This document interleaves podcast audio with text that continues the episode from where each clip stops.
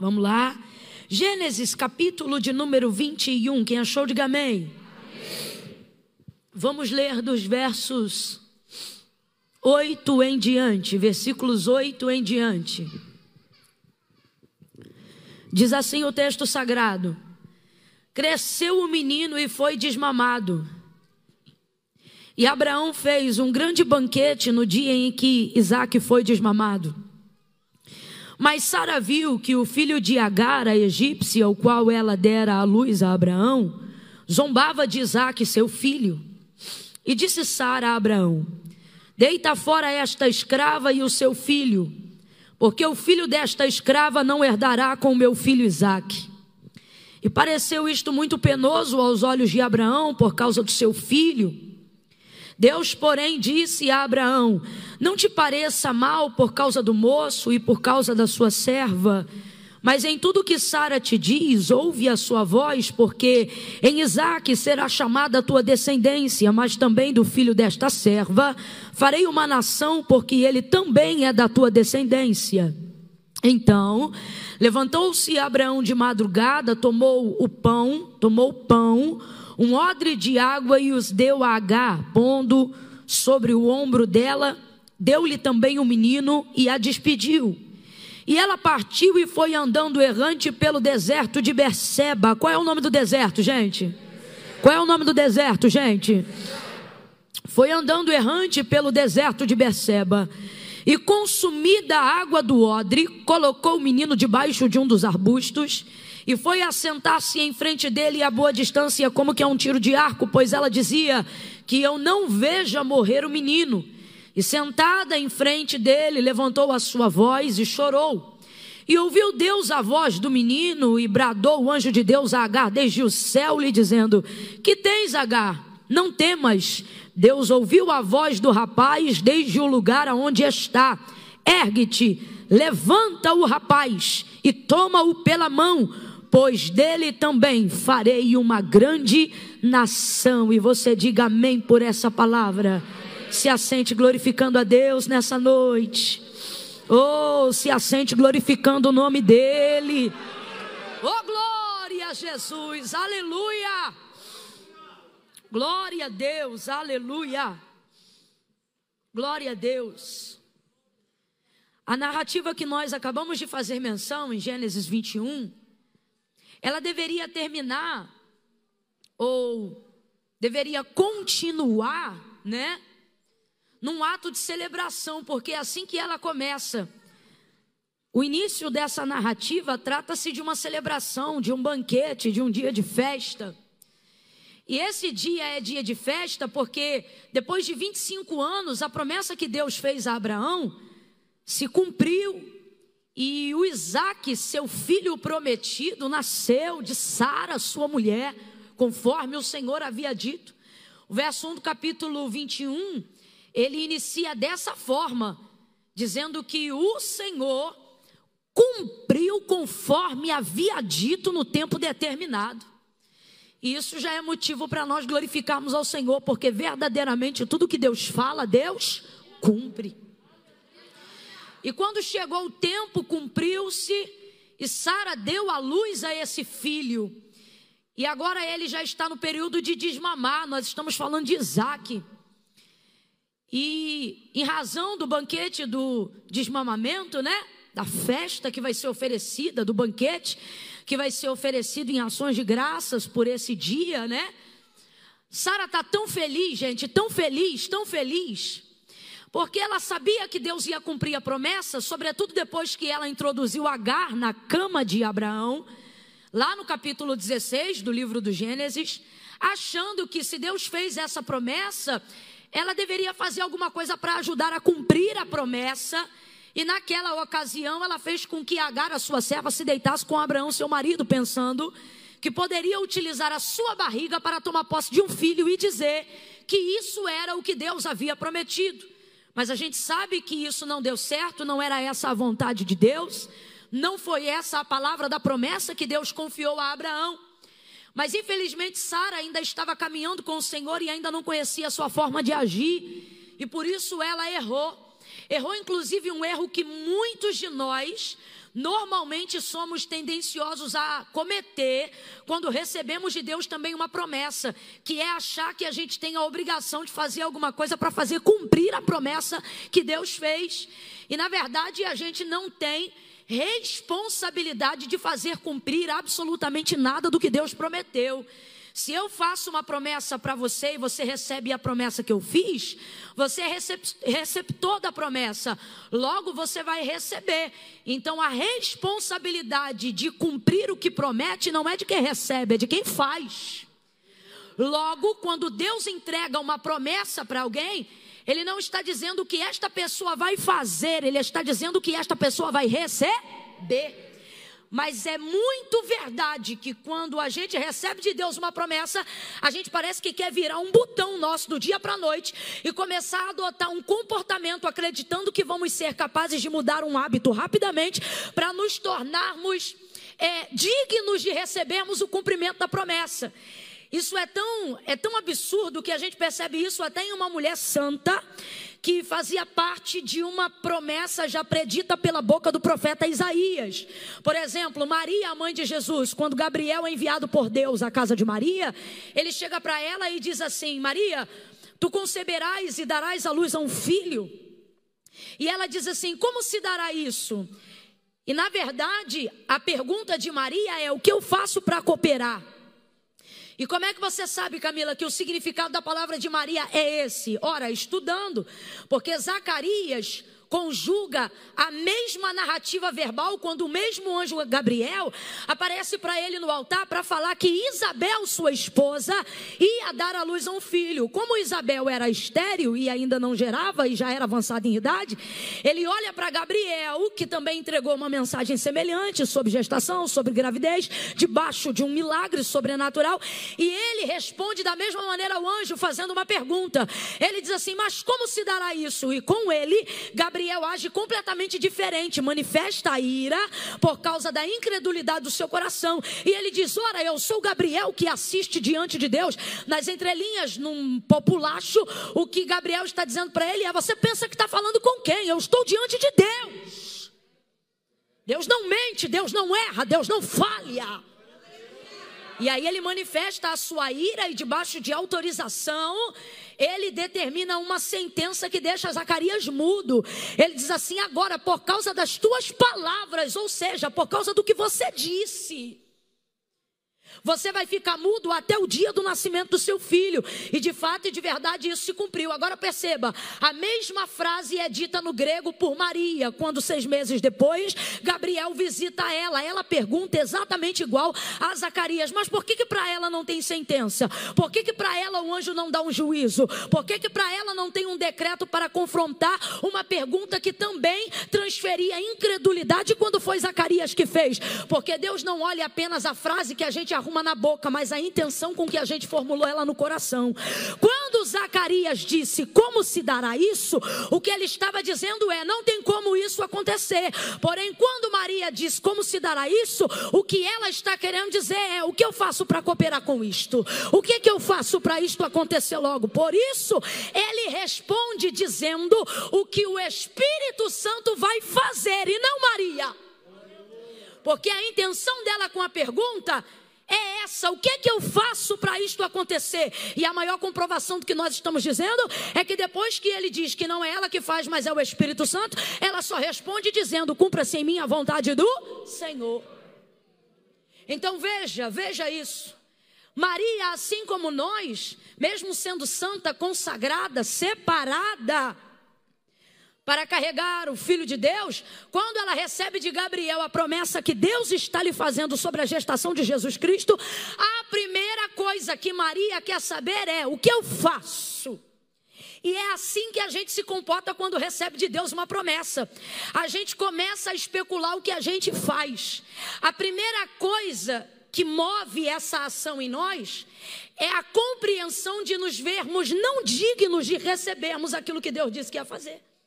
Então logo você pensa que é capaz de mudar um ato do dia para a noite. Você logo pensa que é capaz de mudar quem você é do dia para a noite. E esquece-se que na verdade Deus não te chamou baseado em quem você é agora, e mesmo sabendo que haverá transformação, nem baseado em quem você será, porque Deus não te chamou baseado em quem você é. Deus te chamou baseado em quem ele é. Por isso a promessa vem dele, porque ele vai executar em você, ele vai cumprir em você. E quando Deus te chama para te fazer uma promessa, ele está se tornando completamente responsável para executar o cumprimento desta promessa. Mas quando a gente ouve, a gente acha que vai dar conta de mudar nossa vida do dia para a noite para conseguir se enquadrar na promessa de Deus. Volta para Maria para a gente entender. O anjo diz para ela: descerá sobre ti o Espírito Santo e o poder do Altíssimo te envolverá. Enquanto ela está preocupada dizendo o que eu faço, o anjo vai dizer o que o Espírito Santo vai fazer fazer.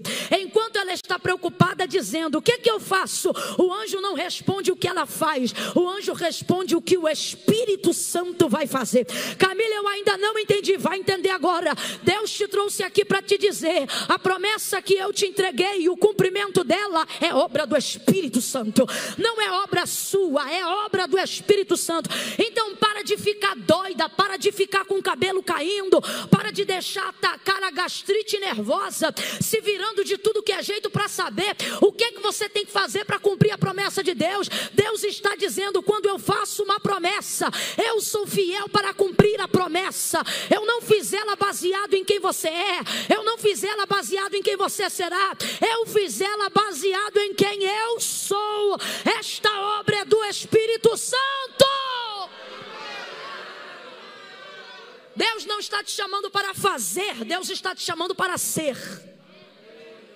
Quando Sara coloca Agar na cama de Abraão, ela comete um delito muito grave. Ela se mete numa promessa, tentando fazer cumprir aquilo que só Deus tem capacidade para realizar. E é por isso que logo em seguida o Senhor vai aparecer para Abraão e vai lhe dar uma palavra disciplinatória, exortativa. Vai dizer a ele: Abraão, eu sou o Deus Todo-Poderoso, anda na minha presença e ser perfeito. Deus não disse para Abraão fazer nada, Deus disse para Abraão ser. Guarde isso, Deus está dizendo a alguém hoje aqui: quando eu te entrego uma promessa, eu faço. E você? Você só tem que se preocupar em ser. Ser íntegro, ser fiel, fazer conforme Deus combinou com você. O que Deus estava querendo dizer a Abraão quando disse para ele: anda na minha presença e ser perfeito, ele não está querendo trazer um padrão de moralidade que o homem não pode atingir.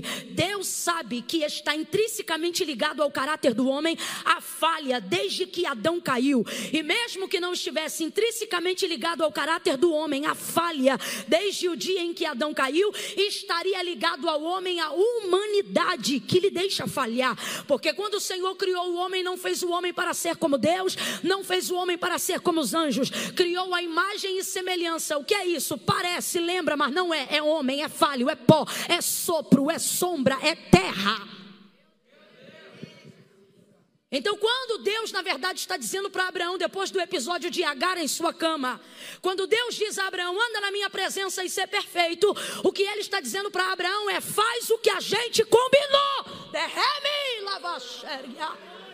Olha para alguém aí agora, pregue essa mensagem para alguém e diga: faça o que vocês combinaram. Faça o que Deus combinou com você. Vai, catuca alguém aí, pregue para ele e diga: faça o que Deus combinou com você. Meu irmão, se for para falhar com alguém, falha com a sogra, falha com a cunhada, falha com a esposa, falha com o marido, falha até com o departamento, mas não falha aquilo que Deus combinou com você. Faz o que Deus combinou com você. Quando o anjo diz, por exemplo, a Maria, nós estamos falando aqui sobre um episódio de gestação e de promessa. Enquanto ela está preocupada em saber o que ela faz, o anjo está respondendo para ela quem ela tem que ser. Deus está dizendo: Eu não te chamei para fazer o que só eu posso fazer, mas eu também não vou ser quem você tem que ser. É você que tem que ser. Então, ao invés de se preocupar em fazer nessa noite, Deus está dizendo: Deixa que eu faço, você só se ocupa em ser. Seja quem Deus te chamou para ser. Faça como Deus combinou com você.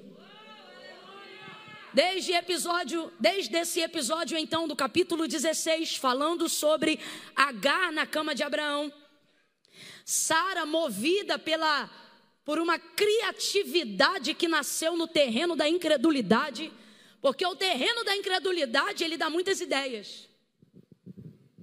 O terreno da incredulidade faz a sua mente funcionar para aquilo que não combina com o que Deus falou, mas se parece.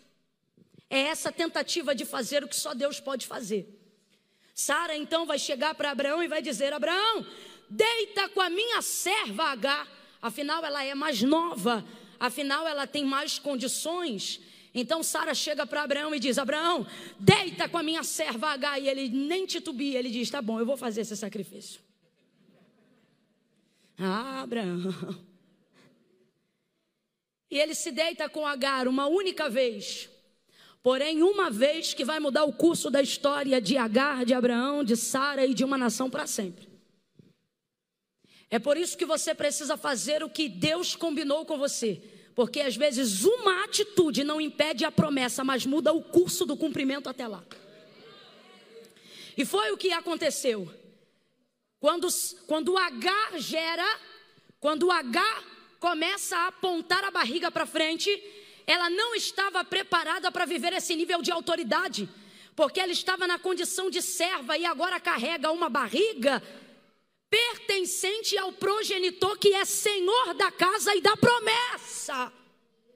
Então vem sobre ela um nível de autoridade que ela não estava preparada para administrar. O que, que acontece? Ela começa a ficar altiva e ela sabe que não é dona da casa. Sara não gera, mas é sobre ela que está a autoridade da promessa e ela não gosta.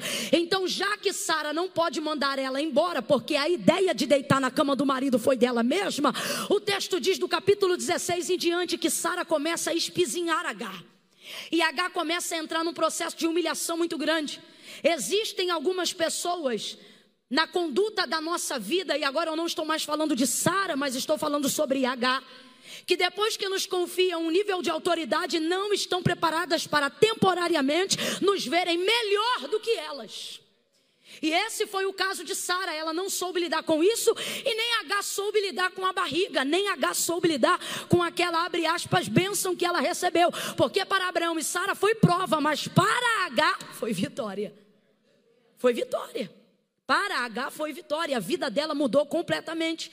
Dentro desse contexto, Sara começa a matar H na unha. O que, que, é isso? É quando alguém está debaixo de uma palavra ou de uma promessa, e aí você não pode rejeitar essa pessoa. Matar na unha é pior do que entregar alguma palavra. Matar na unha, às vezes, é pior do que dar uma bofetada no rosto. É quando você não gosta, mas não pode falar. É quando você não gosta, mas não pode reclamar. É quando você teria o que dizer mas é melhor não falar. Por quê? Porque você foi o precursor do que aconteceu. Tem gente que não pode reclamar do que acontece agora. Por quê? Porque foi ele que causou, abriu brecha, porta e deu legitimidade para passar pelo que está passando agora.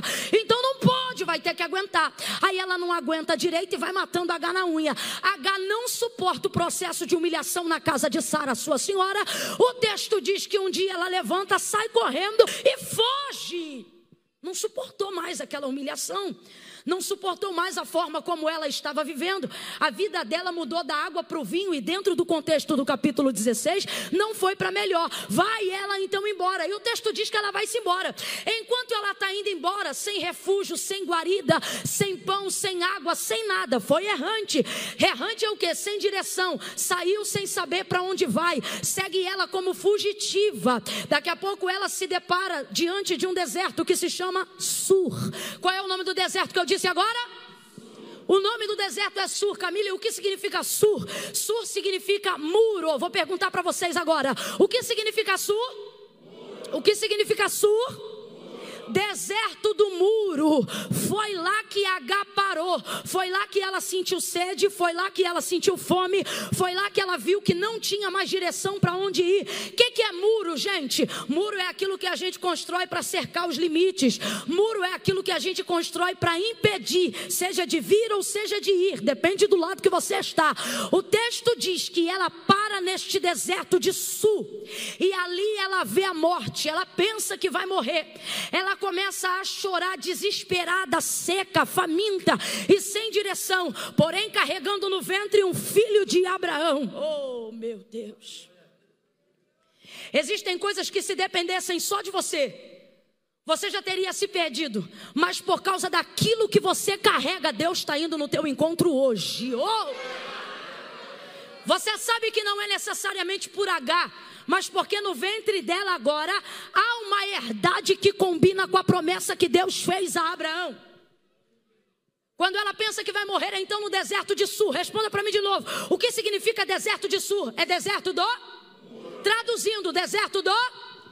Deus está dizendo: você pode estar sendo humilhado por aquilo que você carrega, seja uma unção, uma empresa um projeto. Você pode estar sendo espizinhado por causa daquilo que você carrega. Você pode não estar sabendo lidar agora com o ministério que você tem, a unção que você tem, a empresa que você tem. Vai ver você recebeu algo que nem estava preparado para receber aos seus olhos, à sua vista, mas isso não muda o fato de que você recebeu. Então não aguenta o processo de humilhação, não aguenta a crise e não aguenta a falta de aptidão para administrar o que de repente parou na sua conta, na sua mão, na sua cabeça, no seu coração, e você pensa, eu vou fugir. Só que Deus está dizendo: todas as vezes que você tentar fugir, carregando o meu projeto, o mais longe que você vai chegar é de frente do muro. Deus está dizendo: você vai bater e vai voltar, você não vai conseguir romper. Olha para a vida de quem tem de Deus algo e não rompe. Você nunca viu alguém que tem unção, mas não rompe? Nunca conheceu alguém que tem palavra, mas não rompe, tem poder, mas não rompe, tem dom, mas não rompe. O que é isso, Camila? O que é romper? Crescer, prosperar em cima daquilo que tem, em cima daquilo que Deus deu, em cima daquilo que fez. É gente que a gente olha e quando canta diz: tem unção, por que, que não rompe? Prega bem, por que, que não rompe? É crente, por que, que não rompe? É um empresário esforçado, por que, que não rompe? Deus está dizendo: não está rompendo porque pegou rota de fuga. Quando você é fugitivo, tendo promessa, o mais longe que você chega é muro. Deus está dizendo: vai bater de frente e vai voltar. Por que, que vai voltar? Porque Deus não aceita você carregar o que é dele e fugir. Olha para alguém aí do teu lado agora e diga para essa pessoa: se fugiu, vai voltar. Se fugiu, fala, seja profeta, diga: se fugiu, vai voltar. Se fugiu, vai voltar. Se quer vitória, vai ter que voltar voltar. Se quer romper, vai ter que voltar. Se quer prosperar, vai ter que voltar. Se quer se alegrar de verdade, vai ter que voltar. Vai ter que voltar. Tem dinheiro, mas não vence. Tem chave, mas não consegue abrir porta. Tem contatinho, faz a tua network, mas não consegue atravessar. Hum, Deus está dizendo: tu não está percebendo que tu estás diante de um muro? Eleva a súria. Não está percebendo que por mais que você caminhe, por mais que você avance, na condição de fuga, você só consegue chegar até Sur, deserto do muro? Não está percebendo que você tenta com a sua força, mas não rompe? Se cansa, mas não vai? Investe, mas não tem retorno? Nega vai de orremígios. Eu não sei para quem, mas há alguém hoje aqui que Deus está dizendo: abre o olho, você está em sur. Você fugiu.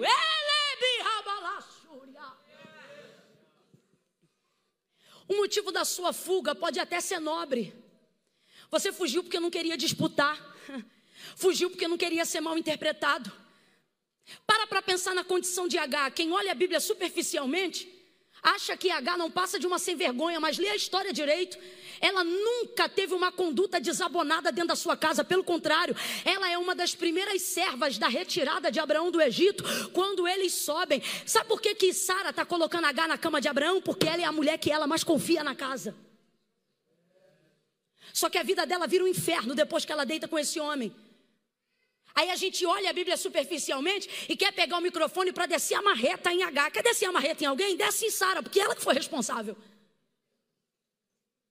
H não pediu para deitar com Abraão, mas como era serva, tinha que obedecer o que mandava. Existem condições, nossa, na condição de servo, na condição de serva, que a gente só faz para obedecer, mas depois o negócio cresce com a gente de tal forma que quem botou a gente para a barriga crescer não aguenta ver o que a gente carrega te bota no departamento, aí o departamento prospera, depois quer te tirar da liderança do departamento, porque não aguenta ver crescer na sua mão. Ah, cresceu demais. Te bota na liderança da intercessão, aí a intercessão começa a viver milagre, o culto de libertação começa a prosperar. Tem que tirar da mão dele porque está crescendo demais. Ora, botaste na minha mão, então para quê? Não era para crescer. Cara te pega de cargo, muda você de empresa, vai para outro lugar, quando chega lá cresce, tira ele de lá. Botou para crescer, mas quando cresce não aguenta. E bem da verdade que às vezes nem a gente está preparado para o crescimento. Só que na condição de servo a gente obedece. Porém ali foi complicado demais, porque todas as vezes que você entra a se meter, você tenta se meter, aonde algo que só Deus pode fazer é quando começa o problema e disputa entre homens. Sai ela então, foge. O anjo aparece para ela no deserto de Sur. Oh, eu queria que você entendesse isso e glorificasse a Deus, sabe por quê? Deus está dizendo a alguém aqui: tem deserto, mas também tem anjo. Tem muro, mas também tem anjo. E se tem anjo, tem palavra. Se tem anjo, tem resposta. Se tem anjo, é porque tem uma direção. Deus está dizendo aqui para quem está em ascensão, para quem está em crescimento, para quem vive o processo de implosão cotidianamente. Camila, eu não entendi. Vai entender agora. Você sabe que tem potencial. Você sabe que foi chamado para fazer alguma coisa. Mas as coisas em você nunca explodem, só implodem. Cresce, cresce, cresce, cresce. Quando você pensa que vai romper, desaba. Tudo do lado de dentro, nada transborda do lado de fora. Por quê? Porque tu está em sur. Em sur, ninguém explode, só implode. E só quem aqui vive o processo quase que cotidiano e rotineiro de implodir sonhos dentro de si, sabe do que eu estou falando? De ter que se levantar todo dia com uma esperança irritante. Por que, que você chama de esperança irritante, Camila? Porque você não consegue romper na área que você queria, aí você diz: vou deixar essa área para lá. Tenta prosperar em outra área, também não consegue. Por quê? Porque não é o propósito que você foi chamado. Aí volta a crer naquela área de novo, que é a área que você acredita que Deus te chamou. Mas quando está prestes a romper, implode de novo. Você você se sente um sonhador frustrado.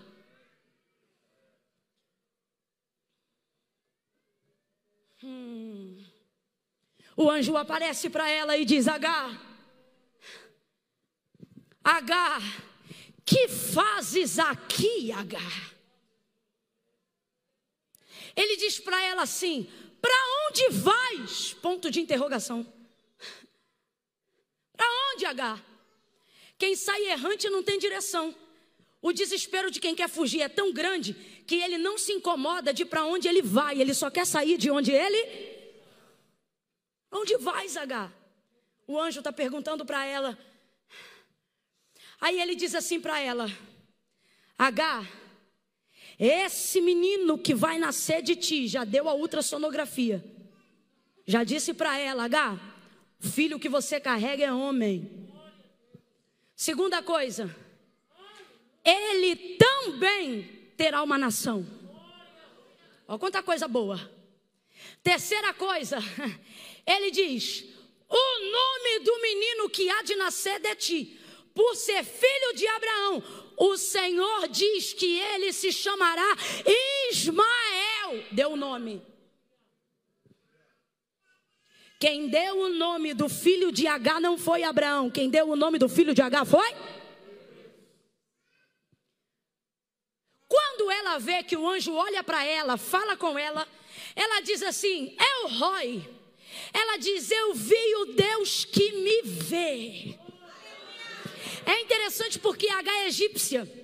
E quando você está passando por qualquer processo de desequilíbrio emocional, você não fala a língua que você aprendeu, você fala a língua que você nasceu. Sua memória cognitiva se agarra à sua origem. No momento do descontrole, não tem filtro, nem perfil e nem refil. Qualquer pessoa aqui que seja bilíngue vai sempre, num momento de destempero ou de descontrole, falar a língua da sua natureza. Qual é a língua da natureza de Agar? É egípcia. Tanto é que depois que Deus dá vitória e faz tudo, é para o Egito que ela volta. Agora presta atenção: quando ela viu o anjo, ela identificou que ele era da parte do Deus dos hebreus. Ela já conhecia isso de um tempo. Por quê? Porque nenhuma, nem duas, nem três vezes, mas os anjos iam à casa de Abraão. Ela sabia que quem estava diante dela era um anjo, era da casa de Abraão, era do Deus dos hebreus, era do Deus da aliança, era do Deus todo-poderoso, era do Deus que tudo cumpre, que tudo pode, que tudo faz, que tudo vê. Quando ela diz eu, eu vi o Deus que me vê, ela está dizendo agora eu sei que o Deus dele também me vê. Ela não pronuncia no Egito, no, na linguagem linguagem egípcia, ela pronuncia no hebraico corretamente. Eu, Sabe o que ele está dizendo? Agora eu vi que o Deus que anda na casa de Abraão veio aqui falar comigo. Agora eu vi que o Deus que olha lá também está olhando para cá. Camila, eu ainda não entendi. Vai entender agora. Existem momentos da sua vida que, dependendo de quem te levanta, de quem te ajuda e de quem te dá a direção, a impressão que você tem é que Deus só está com ele. Mas Deus está dizendo: neste deserto eu vou te mostrar que eu sou justo. Nesse deserto eu vou te mostrar que o Deus que é lá também é Deus aqui. Aparece então ele para H, dá o nome do filho, diz tudo o que vai acontecer. E aí ele diz para ela: H, agora tem uma direção para você. Levanta, bebe água. Mostrou para ela a fonte, ela bebeu água. Ele disse para ela: Agora volta pelo caminho que você veio. Eita. E te humilha debaixo da mão da tua senhora. É muito complicado, porque a direção que Deus deu para H romper não começava dizendo vai, começava dizendo. É complicado quando Deus quer te fazer crescer, não indo, mas. Ai, é difícil. É difícil porque todo mundo quer ser como Abraão. Ninguém quer ouvir um volta, todo mundo quer ouvir um sai, vai. Só que o que o anjo está dizendo para H não é vai. Ele está no deserto do muro, deserto de Sur. No muro você não vai, é igual água batendo na rocha. É processo de implosão, é frustração todo dia. Camila, quem é que decide habitar no deserto de Sur? Quem decidiu comer o seu orgulho? São pessoas que dizem eu morro, mas não volto, então você vai morrer. São pessoas que bateram o pé cedo demais na casa de alguém ou na casa de Deus e disse nunca mais. Falou muito cedo. Deus vai dar uma direção agora para H. Agora presta atenção. Ela está debaixo de uma palavra. Completa para mim, por favor. Ela está debaixo de uma. Vem, igreja, lá atrás também. Ela está debaixo de uma uma palavra de vitória e uma palavra de triunfo. Ela saiu errante pensando que não era ninguém. De repente ela vê que o Deus de Abraão conhece ela. Ela vê que agora ela também tem uma promessa. A palavra que ela recebe é que Deus vai cuidar dela, do filho dela e ainda vai dar uma nação para o filho dela. E Deus ainda dá nome para o filho dela. Então presta atenção. Saiu errante, mas agora vai voltar debaixo de uma. Vem, meu povo. Saiu errante, mas agora ela vai voltar debaixo de uma palavra, uma palavra dita por quem? Aquele que é fiel para cumprir promessas. Então, para isso, ela só precisa obedecer uma direção. E a direção não é fácil, mas é nesta direção que ela rompe, é nessa direção que ela avança, é nessa direção que ela prospera, é nessa direção que ela triunfa, é nessa direção que Deus restitui, institui, é nessa direção que Deus decreta, é nessa direção que Deus levanta. Alguém está dizendo, Camila, mas a direção é volta. Abre bem os seus ouvidos, porque Deus está dizendo, ei, até voltando, quando você está debaixo da minha palavra, você cresce. Até voltando, quando você está debaixo da minha palavra, você rompe. Quando Deus te mandar voltar, não pergunta por quê, pergunta para onde. Ela volta. O que que te dá força para voltar num caminho aonde você já sabe que quem te espera é a humilhação? A convicção de que eu estou voltando porque eu estou debaixo de uma palavra. Deus está me mandando dizer aqui alguém: por que tu vives como se não tivesse sobre ti nenhuma palavra?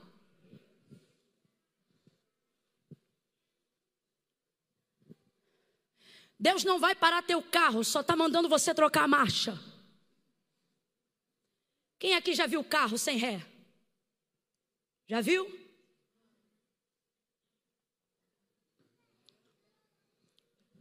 Quem aqui tem em casa um carro sem ré?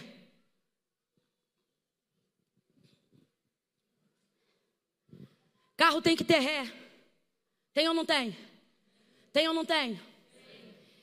Quem aqui já viu carro sem primeira marcha? Ah, Camilo, meu é automático, mas as marchas estão tudo lá dentro. Tem carro sem primeira marcha? Responda para mim aí então, qual é a melhor marcha do carro? Tem uma marcha que seja melhor no carro? Não. Porque o carro depende de todas. O que depende é o lugar que ele está. Andar de quinta é muito bom, significa alta velocidade. Mas de terceira, quarta, aguenta subir morro? Aguenta? Como é que você sobe morro? Bora que tu vai tirar a habilitação agora. Para subir um morro, você bota que marcha? Se a primeira tiver com defeito, agora vamos ver quem é piloto. Como é que você sobe o morro? Porque a ré é uma marcha forte, pesada. Rebaramando regigovesemi. Deleme rebigios ticamando rebaia. Deus está dizendo para alguém aqui: é tempo de você entender que não tem marcha ruim ou boa, o que tem é a necessidade de usar a marcha correta. Tem gente aqui que Deus está dizendo ministerialmente: está na hora de você usar a primeira marcha. Ah, Senhor, mas o outro vai avançar. Não é sobre quem chega mais rápido, é sobre quem caminha mais tempo. É sobre rebando, rebalachúria. Como seria fazer baliza e colocar para estacionar em uma única vaga um carro que não tem ré, gente? Como seria isso? Que perturbação não ia ser isso? colocar numa vaga um carro que não tem ré. Quem é que ia conseguir uma proeza dessa? Ninguém. Não tem como. Deus está dizendo: tem coisas na sua vida que estão impedidas, porque de um tempo para cá você só quer usar terceira, quarta e quinta. Você esqueceu que ré também dá jeito, que ré também cria lugar, que ré também encaixa, conserta, remonta, ajusta. H vai voltar porque ele está debaixo de uma palavra, uma palavra que te anima a passar o processo da humilhação. O Evangelho de Jesus, segundo escreveu João no capítulo 19, Jesus agora está no Calvário, prestes a dizer, prestes a entregar o seu espírito. Ele diz assim então: vendo que tudo já estava consumado, para que se cumprisse a escritura, ele disse: Tenho sede. Ele não disse tenho sede porque estava com sede, e era viável que estivesse com sede. Mas o que o texto de João diz não é que ele pediu de beber água porque ele tinha sede. Ele pediu de beber água porque era a última coisa que faltava para ele poder entregar o seu espírito. E por que que então ele pede? Porque na escritura dita pela boca do profeta Isaías, depois que isto acontecesse, ele poderia largar aquele fardo, entregar o seu espírito e morrer em paz. Jesus já havia sido vituperado cuspido, caluniado, abandonado, rejeitado, esbofeteado. Ele está com coroa de espinhos na cabeça, o rosto lavado de sangue, as costas abertas com vergões, e na mão o cravo lhe perfura todas as áreas da pele e do músculo. Ele sangra e sente dor incalculável, hemorragia interna. Então preste atenção. O texto diz que pegam as vestes e rasgam. Aí João diz assim: quem fez isto foram os soldados, mas eles fizeram para que se cumprisse a escritura. Aí depois, um pouco mais, vendo que não tinha mais nada para cumprir-se de acordo com a profecia, vendo que só faltava o raio do vinagre, ele diz: está tudo consumado. Então só falta uma coisa. Por ele saber o que a profecia diz sobre ele, que era que ele pediria de beber, mas lhe dariam vinagre. Ele não esperou ninguém cumprir o que ele sabia que podia cumprir. O que, que ele fez? Acelerou o processo. Quando você sabe qual é a palavra que está sobre você, você tem o poder de acelerar teu processo. Agora você veja, ele fez para cumprir a escritura, está na Bíblia. Se ele fez para cumprir a escritura, ele já sabia que ia pedir de beber, mas que não ia vir água, ia vir o quê? Ia vir o quê? Sabia ou não sabia? Sabia ou não sabia? Sabia. Aí ele foi lá e fez. Sabe o que, eu vejo nesse texto? Eu vejo Jesus dizendo assim: o que, que é ficar ralado para quem já está todo arrebentado? Pega o braço de alguém que contorceu e faz um arranhão. Faz diferença nenhuma. A dor da torção é tão grande que pouco importa qual é o tipo de dor que a pessoa está sentindo. O que Jesus está dizendo para quem está ouvindo hoje aqui e não quer voltar é o seguinte: só falta isso para consumar a obra. Você pode retardar ou acelerar o processo. Se você sabe qual é a palavra que ele liberou sobre a tua vida, o que, que é tá ralado para quem já está todo quebrado? Eu vou falar bem rasgado que é para todo mundo entender. O que, que é pedir perdão sem ter feito nada para o ofensor? Não, Camila, é ela que tem que pedir perdão para mim. Você sabe o que tem sobre ela? Não, mas se sabe qual é a palavra que tem sobre você, engata a ré desse carro, volta, pede perdão para quem tem que pedir e acelera teu processo, H. Para com essa mania é a palavra que te dá motivação. Quando você tem posse sobre ela e sabe o que Deus disse a seu respeito, você não espera o outro cumprir aquilo que você pode fazer. Só quem já pediu perdão aqui sem ter feito nada sabe do que eu estou falando.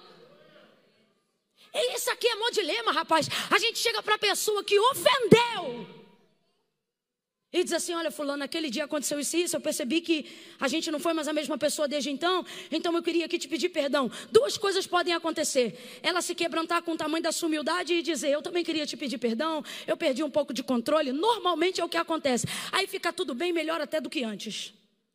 Agora, pode acontecer o contrário também. Você chegar para o ofensor e dizer: Fulano, eu percebi que desde aquele dia a coisa não ficou boa. E eu vim aqui te pedir perdão. Aí a pessoa olha para você e diz assim: Está perdoado. Esse dia é complicado. Porque você volta para casa assim, é Deus, eu fui lá, aí ó, desgraçado, miserável. Fez o que tinha que fazer. Existem coisas que você não tem que esperar sentir para fazer, mas tem que fazer até sentir. Você acha que H queria voltar? Uma pessoa que está buscando a morte não está nem aí. Só que ela recebeu uma palavra que norteou seu futuro. Mega valachúria. Você não quer morrer, você só precisa entender qual é a palavra que dá rumo ao teu futuro. Volta ela, mas volta com palavra. Volta ela, mas volta com esperança. Volta ela, mas volta com expectativa do que Deus vai cumprir. Volta ela, mas volta com força. Ela sabe que não vai voltar para ser honrada, vai voltar para ser humilhada, mas mesmo assim ela volta, porque às vezes o único caminho do crescimento não está na ida, está no reconhecimento de fazer a volta. Quem está entendendo, levante a mão e reaja diante dessa palavra. E se você está entendendo de verdade, levante a mão não para dizer glória a Deus, mas para dizer: me dá força, Jesus, me dá graça, Jesus, tem misericórdia de mim, Jesus. Ela volta e chega Sara recebe ela, recebe, mas continua não gostando, recebe, mas continua não aceitando, recebe, mas ela só tolera, porque não pode mandar embora em razão do que ela carrega. Abre a mente, quem tem ouvidos, ouça. Existem pessoas que só vão te receber por causa do que você carrega. Camila, então eu vou embora? Não, você vai ficar lá até a hora de Deus fazer tudo que Ele quer fazer. Passam-se os anos, chega o capítulo 21. Sara agora não precisa ter mais mágoa contra a vida de H, sabe por quê? Porque agora ela tem Isaac, o menino é forte e ela está tão feliz que ela anda pela casa falando sozinha. Na verdade, falando sozinha não, fazendo perguntas retóricas a Abraão. Por causa da sua celebração, ela diz assim: "É Abraão, quem diria, hein? Tá vaidosa que só. Tá alegre. Quando Deus cumpre promessa, você não se estressa, você se alegra. É Abraão, quem diria, hein? Que Sara, tua mulher, te daria um filho. É Abraão é um homem sábio, né? Porque se ele é de contenda, ele dizia: Eu nunca duvidei, foi você que botou a mulher lá em casa. Mas não o bastante, ela diz assim: Ó, é Abraão, quem diria? que Sara amamentaria esse filho. Ela está impactada, porque ela não só teve Isaac de sua própria barriga, como ela também o amamentou sendo uma idosa. Ela pensou assim, ó, Deus falou que ia me dar um filho. Então, ok, eu tive o filho, mas quando ela viu seu seio dar leite, eita, Aí ela ficou impactada. Por quê? Porque isso aqui é Deus dizendo para Sara: Sara, Sara, eu sou o Deus que cumpro e que dou manutenção ao cumprimento da promessa. Leite fala sobre manutenção. A terra de Canaã tem duas identificações e elas estão expostas da seguinte forma quando mencionamos Canaã: terra que mana leite e mel. São composições de manutenção para a vida. Está querendo dizer que Deus ia introduzir milhões dentro de uma terra e ninguém ia ter problema com a manutenção manutenção dentro daquela terra, porque aquela terra já estava preparada para receber os homens, porque eles chegariam em dias de colheita. Por isso Josué vai dizer no capítulo 24: E eu vos dei terra que não trabalhastes, cidades que não edificastes, e vocês colheram das vinhas e dos olivais que vocês não plantaram. Terra de leite é terra de manutenção.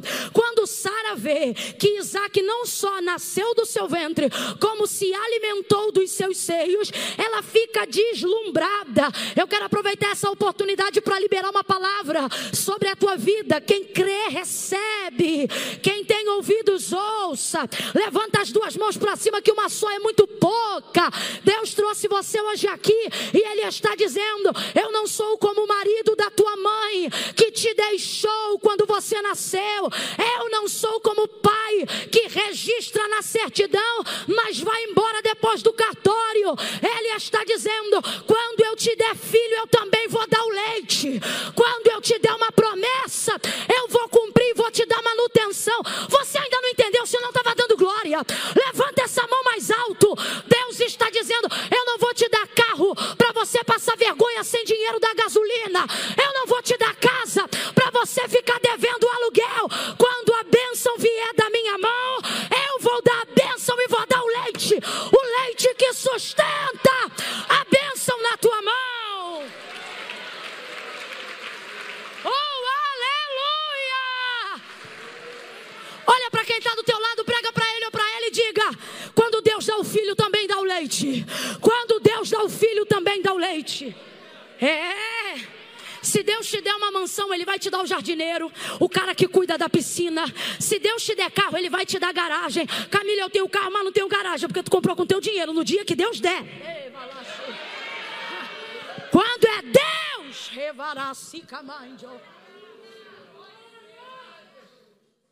quando Deus te der um ministério, Ele vai te dar as portas que você tem que passar. Ah, Camila, mas eu estou aí pedindo agenda de lugar em lugar, então é porque Deus não te deu. Quando vem de Deus a promessa, vem de Deus a manutenção dela no cumprimento.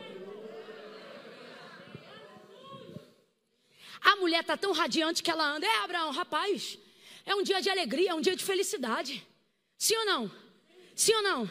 Está tão feliz que está lançando celebrações retóricas a ermo. É um dia de alegria, é um dia regozijante. Mas ela vai perder a estribeira em dois tempos. Um barraco gospel vai rolar agora. Ela vê o Ismael, filho da H, zombando do Isaac.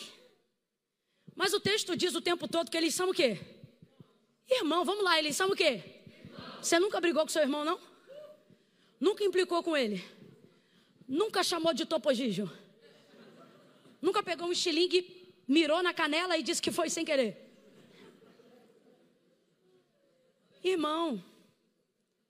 Rapaz, na minha época, quem tinha irmão não sofria bullying na escola. Porque a gente já vinha de casa treinado.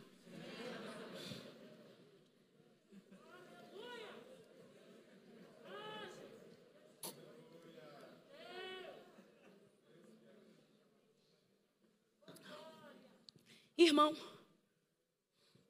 irmão, quando ela vê Ismael, que é irmão de Isaac, rapaz, ela perde a linha. Ela diz: Abraão, deita fora esta escrava, manda embora essa escrava. Só que se você olhar a conotação do hebraico em Gênesis 16, ela não diz assim: Abraão, deita com a minha escrava. Não, ela diz: Abraão, deita com a minha serva. Só que depois que ela toma ódio de H, ela não consegue mais chamar H de serva. Ela só chama H de escrava. E tem diferença ou não tem? Tem ou não tem? Tem e é muita. Aí sabe o que eu acho interessante? Na hora que ela perde a linha, ela diz assim: Abraão, deita fora esta escrava e o filho desta escrava. Porque ele não vai herdar com o meu filho Isaac. Aí o coração de Abraão fica pequenininho na hora. Sabe por quê? Em Isaac, Deus vê que Abraão é fiel, mas é do ventre de H que ele conhece a paternidade. Ismael veio primeiro. Então foi ali que ele se envolveu em laços de humanidade e de paternidade. Na hora que ele percebe que H vai embora e o menino vai junto, ele fica desolado. Deus entra na hora para consolar e diz assim para ele: Abraão, não temas fazer o que Sara, tua mulher, te diz, mas em tudo que ela te diz, faz. Não é porque Deus concorda com ela. Mas é porque Deus está vendo no que ela vai fazer uma oportunidade de consertar o que eles nunca puderam consertar. Porque tem coisa na nossa vida que a gente só sabe começar, não sabe terminar. Só sabe abrir, não sabe fechar. Só sabe inaugurar, não sabe dar solução. O tempo passa, gente, quase 25 anos. Ela está botando na conta a briga ou a zombaria que Ismael está fazendo de Isaac, que é seu irmão. Mas a gente sabe que o problema não é esse aqui, não. O problema aqui são mais de 10 anos tendo que engolir alguém que eu não gosto. O problema aqui é ter que dividir comida com quem eu não quero. O problema aqui é ver que quem era escravo agora tem uma tenda, agora mora numa própria casa, agora tem seus próprios servos. O problema aqui é perceber que quem eu ajudei prosperou primeiro que eu. É muito tempo. Ela está com isso aqui, ó, indignada. Aí ela pega um negocinho desse tamanho e diz: Abraão, deita fora. Não quero mais essa escrava e nem o filho dela aqui em casa, porque o filho desta escrava não vai herdar com meu filho Isaac. Aí você acha que o problema é a zombaria de Ismael com Isaac? Não, é não. O problema é uma água, é um copo que está sendo cheio há mais de 10 anos. E essa gota hoje fez derramar. Eu trago uma mensagem profética nessa noite. Quem tem ouvidos, ouça o que o Espírito diz à igreja. O Senhor está dizendo: Ei, eu estou aproveitando o dia dessa festa para poder dizer para você que eu vou cuidar de toda a pendência que ficou no passado.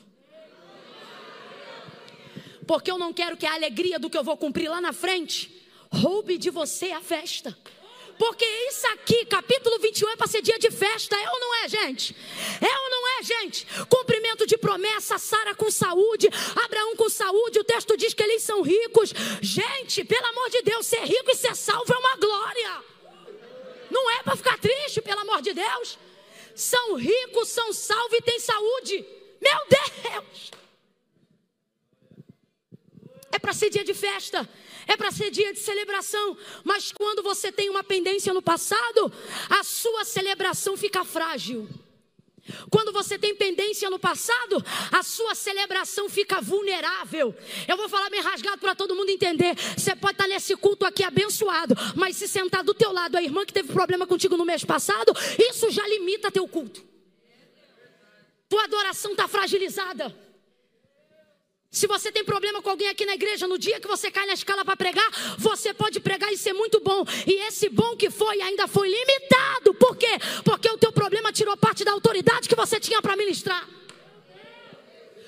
Todas as vezes que você tem uma pendência no seu passado, a sua alegria e o cumprimento da sua promessa se torna frágil. Você pode sair daqui num culto abençoado. Se você tiver tido um problema de quebra-pau com teu vizinho, quando você chegar em casa e ver ele na tua calçada, aquilo ali, se não vigiar, rouba teu culto inteiro. Sim ou não? Estou falando mentira ou estou falando verdade? Mas são coisas que às vezes a gente não sabe como resolver. Porque são portas que a gente só soube abrir. Aí agora Deus vem e diz assim: Abraão, estou traduzindo em miúdos, fica calmo. Eu vou entrar para resolver. Ai, é profético, gente, quem crê? Eu vou entrar para resolver. Esse Natal desse ano vai ser diferente. Esse Natal deste ano vai ser diferente. Mãe não vai ter que escolher com que filho vai passar o Natal. Vai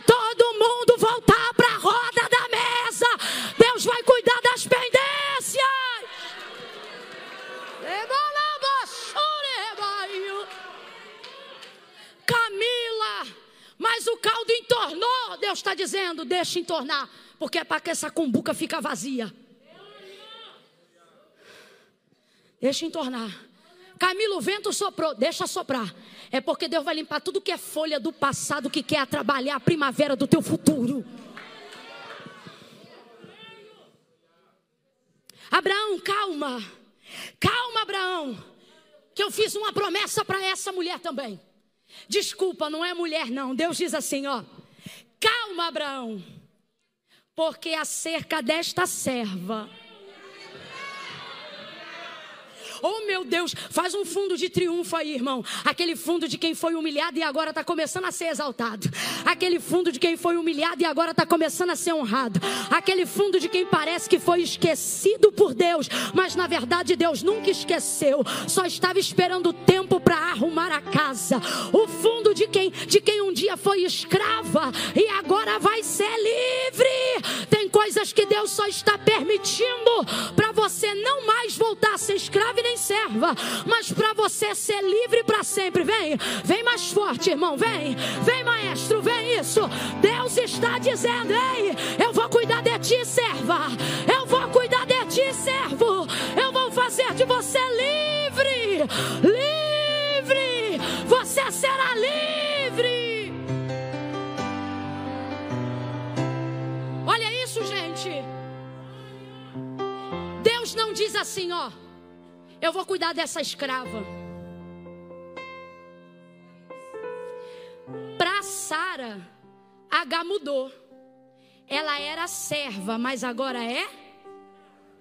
Mas para Deus, Agar continua sendo. Eu vou falar um negócio aqui que quem entender não vai dar glória. Quem entender não vai dar glória. Se der glória agora é porque você é simplão, não entendeu? Porque o que eu vou falar aqui agora é muito sério. Só crente maduro vai absorver na plenitude. É complicado quando você tem um problema com alguém e Deus não arruma problema com quem arrumou problema contigo. Vou falar mais rasgado. É complicado quando alguém muda para você, mas não muda para Deus. É complicado quando Deus ajuda quem te atrapalha. Entendeu, né? É complicado quando você ora e diz: Deus, eu sou tua serva. E Deus diz: Ela também. Ei, calamachere naramá. Hum. Deixa eu falar um negócio aqui para você não esquecer nunca mais. As pessoas não deixam de ser quem elas são para Deus, só porque deixaram de ser para você quem você queria que elas fossem. Eu vou falar de novo. As pessoas não deixam de ser para Deus quem elas são, só porque deixaram de ser para você quem você queria que elas fossem. Agar está, é, perdão, Sara está dizendo agora: deita fora esta escrava. E o filho desta escrava, na versão Almeida corrigida, ela repete duas vezes: deita fora esta escrava e o filho desta escrava. Mas quando Abraão vai ser consolado por Deus, Deus diz: Abraão, não temas, porque acerca desta serva eu tenho uma promessa, e acerca do filho desta serva, Deus também fala duas vezes. Aí tu acha que é coincidência? Não é, não. É Deus dizendo: o que ela é ou deixou de ser para vocês não muda quem ela é para mim. O que ela é e deixou de ser para vocês não muda o que ela é para mim, Abraão. Eu vou cuidar. Só que Deus sabe que Sara não está preparada para ver esse cuidado. Então ele se aproveita disso. Agora, olha para cá. Quem é H do outro lado? Gente, quem está entendendo a mensagem, diga glória a Deus. Maravilha. Quem é H do outro lado? Quando você está sendo humilhado, quando quem você honrava não te honra mais. Quem é H e está do outro lado sendo despedida? E vê Deus falando com Abraão assim. Faz tudo o que Sara, tua mulher, te diz. A impressão de quem está sendo humilhado, de quem é H, Vamos supor que a gente tivesse ouvido essa conversa. A impressão de quem está sendo humilhado, quem está do lado de cá, é assim, não é brincadeira, não. Então Deus está dizendo que o que Sara está fazendo está certo. Quem aqui já não teve a impressão de alguém que hierarquicamente, hierarquicamente, está acima de você, ou seja, é senhora, é senhor, e fez o que não devia com você, e você pensa, Deus vai chegar lá e vai fazer justiça, aí Deus chega lá e diz assim, faz tudo o que fulano falou. Gente, mas o glória a Deus diminuiu. E eu louvo a Deus porque isso significa que você está entendendo. Não que a gente não queira dar glória, mas é porque você está vendo que o negócio é arrochado. Negócio de voltar. Porque quem está entendendo a mensagem viu que está cortando por dois lados. Para quem é Sara e para quem é? Só que as duas vão recomer.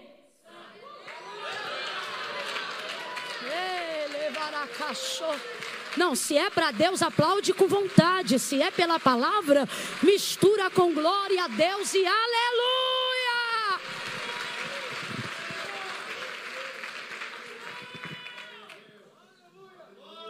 Abraão, calma, eu vou cuidar de tudo. Aí o texto diz que ele pega na madrugada, rápido, sendo ainda escuro, um odre de água que cabe no máximo 15 litros para ser carregados para ser carregado na mão, porque ele tem carros e carroças, mas não dá para H nada. Se Abraão cai na vara de família hoje, como é que ele despede a mãe do filho dele junto com o filho, com 15 litros de água e um saquinho de pão? Ainda coloca o moleque no colo e diz: Vai! É complicado. Quando o que Deus tem para fazer na sua vida é tão grande que Ele não permite você ser subsidiado. Ei, lavachuia. O que é ser subsidiado? Ser patrocinado, ser ajudado por quem pode. Porque Deus não quer que lá na frente alguém diga: fez riqueza com fulano, fez riqueza porque o outro abriu porta, fez assim assado porque o outro ajudou. Deus está dizendo: eu não quero ver você murmurando quando tudo que você tiver for um pedaço de pão e um pouco de água. É porque para o lugar que eu vou te colocar não cabe glória a ninguém. Vai todo mundo dizer: foi Deus que honrou, foi Deus que prosperou, foi Deus que fez crescer. Quando olharem para você, vão dizer: vindo ela de onde veio, saindo ele de onde saiu, eu me lembro. Não tinha tinha esse carro, não tinha essa casa, não podia vestir essa roupa, a família não era feliz, é mesmo? E quem foi que mudou? Não foi o tio, não foi o sobrinho, não foi o colega, não foi o deputado, não foi o padrinho. Vai todo mundo ter que dizer: Eu vi esse homem no deserto, eu vi essa mulher no deserto, e eu vi Deus fazer para ele promessas. Foi Deus! Foi Deus! O homem pode dar para ela uma pensão. O homem podia dar para ela um carneiro. Ele podia ter dispensado um servo das três gerações de servos que ele tem na sua casa. Porque nessa época ele já tinha filhos nascidos de filhos dos filhos dos servos. Ele podia ter dispensado um servo. Ele podia ter dispensado uma carroça. E o texto nunca apontou para a avareza em Abraão. Pelo contrário, pelo contrário, por pelo menos três vezes antes desse dia, o texto vai apontar para a generosidade de Abraão. Mas quando Deus quer fazer algo na nossa vida, Ele fecha o coração até de quem abençoa. Gente que você olha na tua casa, na tua família, e você diz assim: rapaz, Fulano podia resolver meu problema. Mas ele não resolve. Aí você quer culpar Fulano. Deus está dizendo: é porque agora tu não está com ele, tu está comigo. E agora eu te pergunto: quem aqui anda com Deus é melhor estar tá com homem ou estar tá com Deus? Hein? Hein? Hein? Só quem está com Deus, coloca uma palavra de júbilo aí na sua boca e agradece e engrandece o nome dele. Rapaz, saiu com odre de água e um pouco de pão. Sabe por quê? Porque a maior vitória não está naquilo que ela está levando na mão, está naquilo que ela não está levando na mão. O que? A cadeia da prisão. Não é mais escrava. E posso falar mais? Nem serva. No dia que H vai embora, ela agora é uma mulher?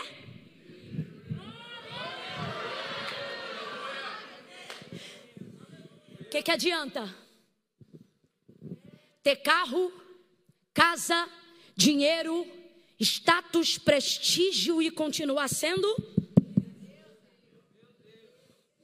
Eu sempre digo isso aonde eu passo. Eu tenho muita preocupação com quem chega junto para querer me patrocinar, para querer me dar algo, abençoar algo. Já rejeitei presente, não assinei contrato. Pode dizer que vai botar meu nome no outdoor. Não é quanto eu vou ganhar, é quanto eu vou ter que perder. Isso vai me expor onde?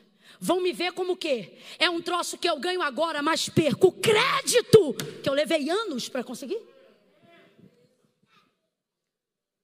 Patrocínio te dá colchão, só Deus te dá sono. Patrocínio te dá sapato, só Deus te dá segurança. Patrocínio te dá roupa, só Deus te dá revestimento. Patrocínio te dá nome, só Deus te dá crédito, crédito, crédito. No dia que H sai da casa de Abraão, você não tem que olhar para o que ela levou, você tem que olhar para o que ela não precisa mais carregar. Ela não precisa mais carregar a submissão a quem não gosta dela ela agora não vai ficar num lugar sendo subsidiada só porque é tolerada. Ela agora pode sair daquela casa e aprender como é que se faz para ser amada. Saiu com um odre de água, saiu com um pedaço de pão e levou o que carregava. Eu acho lindo, por isso que a Bíblia diz que ele é o justo juiz. Porque, irmão, Deus fez a promessa para Abraão. O texto diz que ele só está abençoando H por causa de quem? De Abraão por causa da aliança que ele fez com Abraão. Então eu vou perguntar de novo: Deus só está abençoando H por causa de quem? Ele diz: Olha, eu estou abençoando ela porque ela teve um filho teu. É, olha o que ele diz: o filho dela é seu. Só que na hora de mandar ela embora, Deus diz: manda ela junto com o filho. Deus não separa filho de mãe. É lindo o padrão de equidade de Deus. Deus está dizendo: aquilo que foi gerado em você será usufruído por você.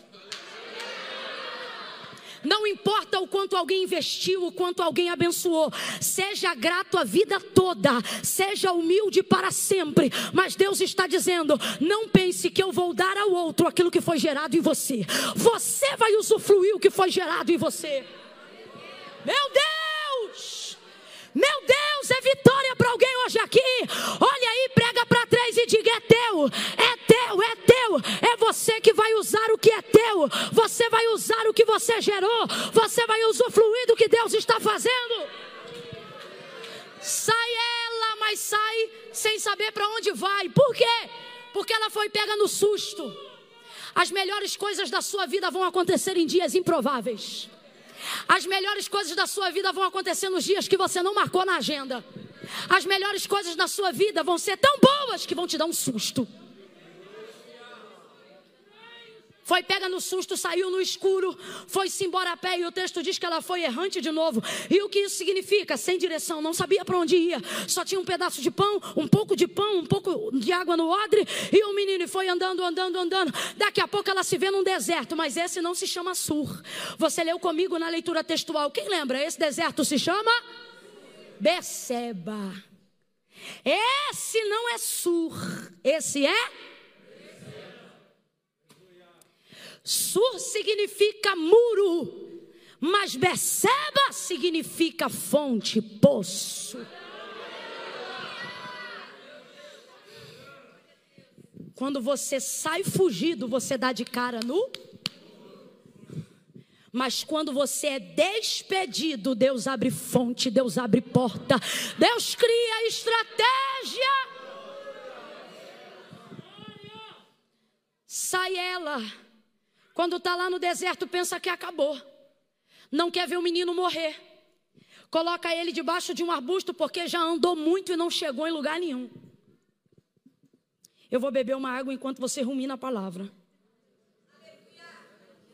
Que palavra? Andou muito, mas não chegou em lugar nenhum. Comece a pensar nisso. Andar muito, não chegar em lugar nenhum. Andar muito, não chegar em lugar nenhum. Andar muito, não chegar em lugar nenhum. Vai pensando.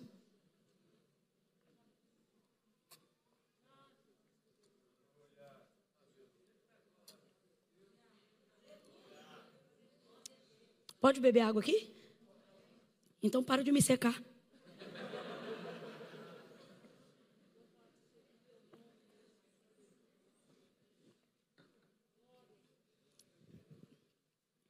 Tem gente aqui nessa noite que anda muito, mas sente que não está chegando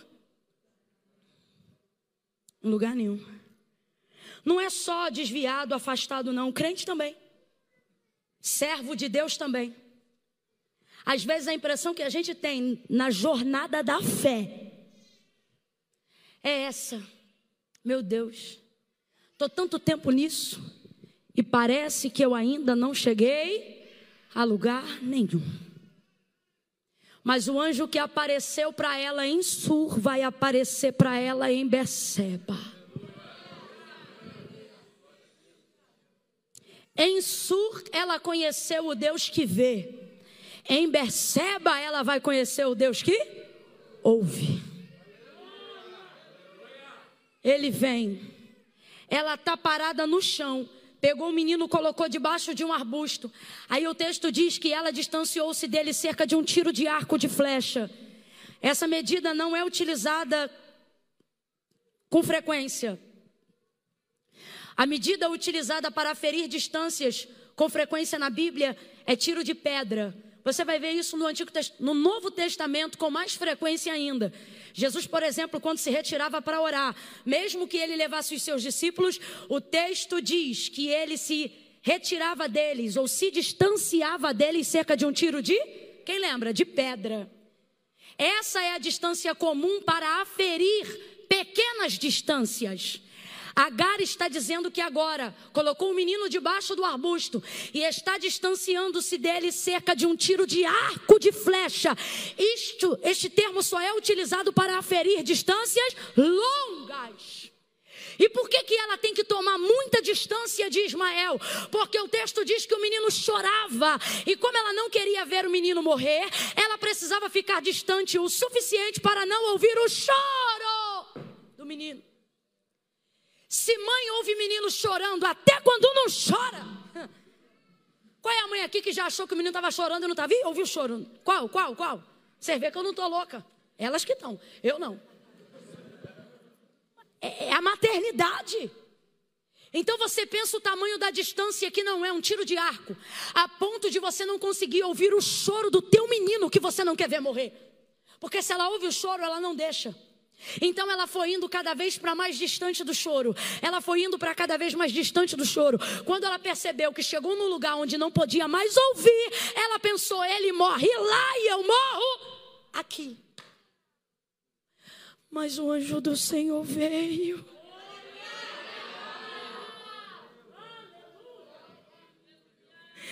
Deus não vai deixar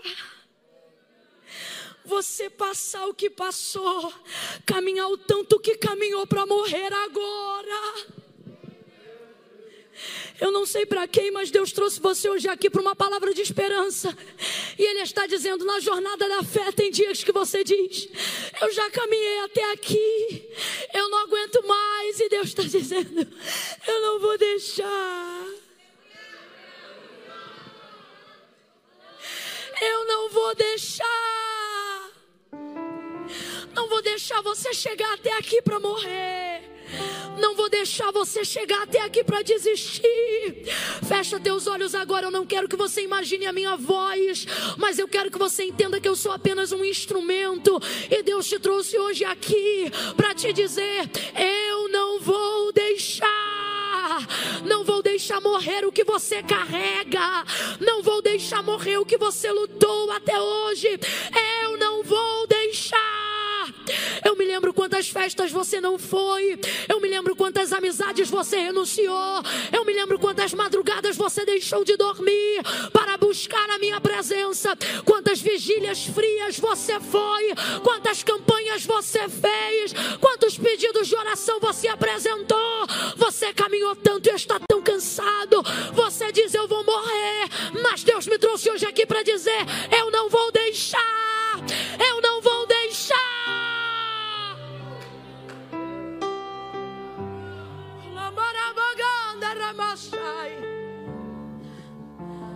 O anjo do Senhor veio e disse assim: Agar, pode acender a luz aí do final, depois a gente apaga de novo. Agar, por que choras? Se a gente não vigiar, dá uma raiva do anjo. O Senhor não é o Deus que vê? Não viu tudo o que eu passei para chegar até aqui? Não está vendo por que, que eu choro? Agora eu vou te dizer por que, que o anjo pergunta isso. Não está na cara? Não, não está. Só está na cara de H, abre aspas, porque eu vou falar. Não está na cara do anjo. Por que não? Porque H chora pensando que vai morrer porque não tem água, porque não tem nada. Só que o texto diz que ela chorava diante de uma fonte. Completa para mim, por favor. Ela chorava diante de uma o céu não entende quando você chora porque o odre está vazio. O céu não entende quando vê você chorando, tendo odre e estando diante de uma. Sabe qual é o problema? No momento da crise, a gente só olha para o odre vazio. Só se lembra do que viveu, do que passou, das humilhações que sofreu. Sabe por quê? O odre é da casa de Abraão. Quem lembra, completa para mim, por favor. O odre é da casa de o odre é da casa de? Toda vez que ela olha para aquele odre, sabe o que, ela vê? Que depois de anos de serviço, depois de anos de dedicação, depois de ter entregado o seu ventre para gerar um filho, tudo que ela tem agora é um odre vazio. Se você não vigiar, você quer rasgar a história do teu passado. Só que para recomeçar, Deus está dizendo para pegar água dessa fonte. Se ela tivesse diante da fonte, mas não tivesse um odre e ela bebia água, por isso, em João 4, quando Jesus pede água, a samaritana diz: Mas Senhor, o poço é fundo e tu não tens com que tirar. Ele queria usar o vaso dela, lá em João 4. Volta agora para Gênesis. O anjo não entende por que, que H tem um odre, mas chora diante de uma. Deus está dizendo: Eu não vou anular teu passado eu vou usar tudo que sobrou de onde você veio.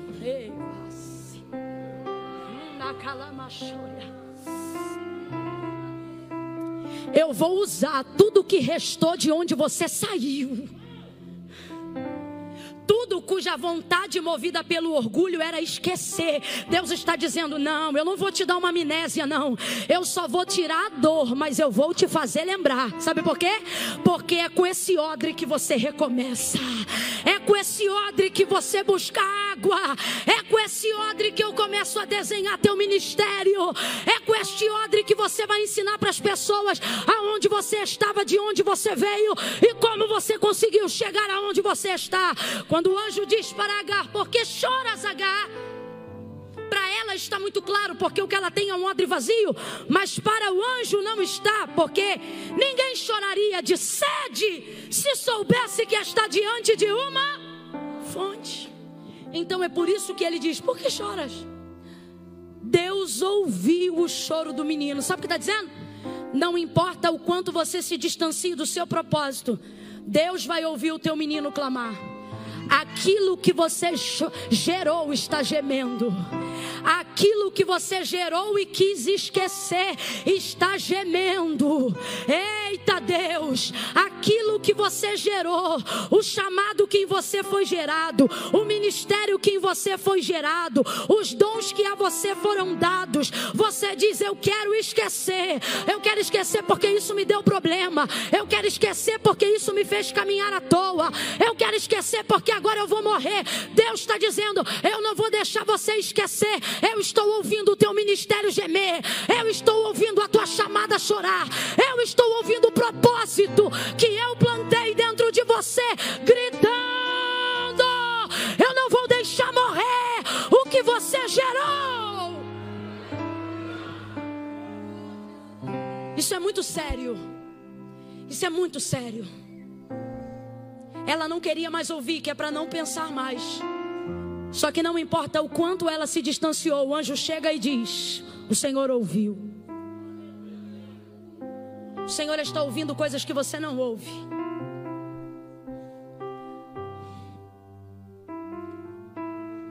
Levanta, H, ele diz para ela.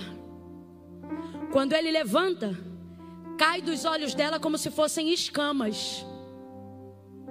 E o texto diz que de pé ela vê que estava diante de uma fonte.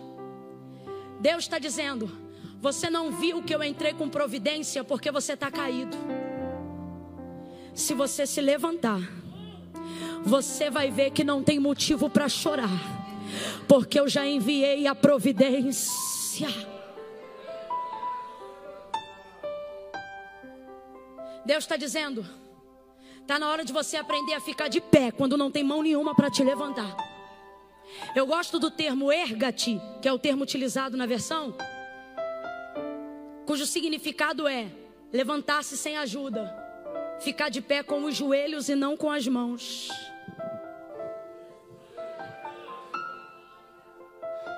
É quando você não levanta sendo puxado por alguém. É quando você se levanta contrariando a gravidade que te atrai para baixo. Erga-te. É hora de recomeçar.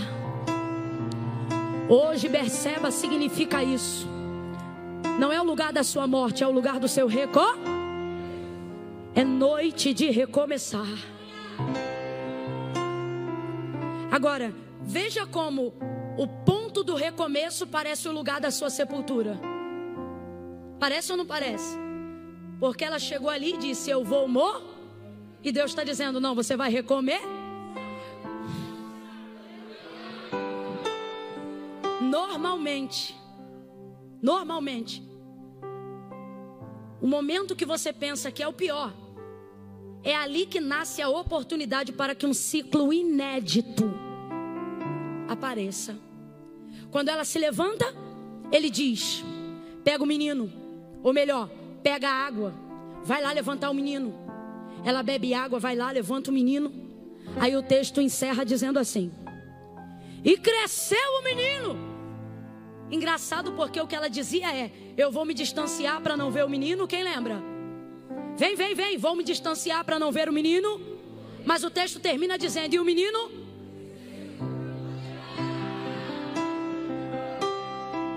Não vai morrer. Sabe essa área que você pensou vai morrer? Sabe essa empresa que era da família e você pensou vai morrer na minha mão? Deus me trouxe aqui nessa noite para dizer: não vai morrer, vai crescer, crescer, crescer. É! O teu menino vai crescer, crescer, crescer. Teu ministério vai crescer, crescer, crescer. Tua família vai crescer, crescer, crescer. Tua empresa vai crescer, crescer, crescer. A tua unção não vai morrer, vai crescer, crescer.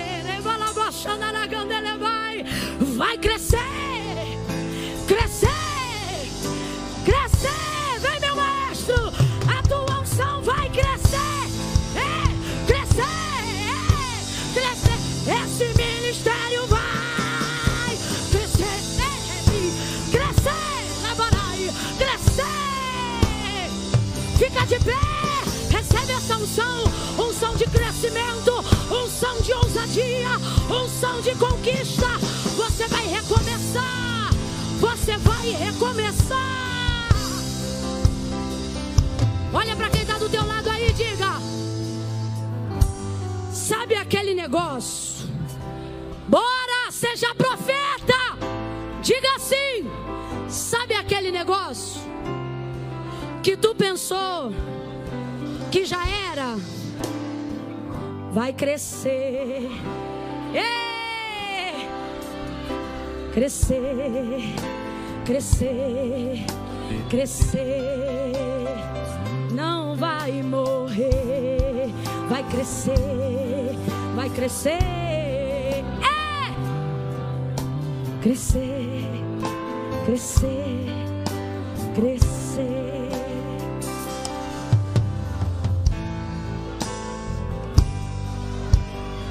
Só você vai crescer, vem, crescer, crescer. Diga, crescer.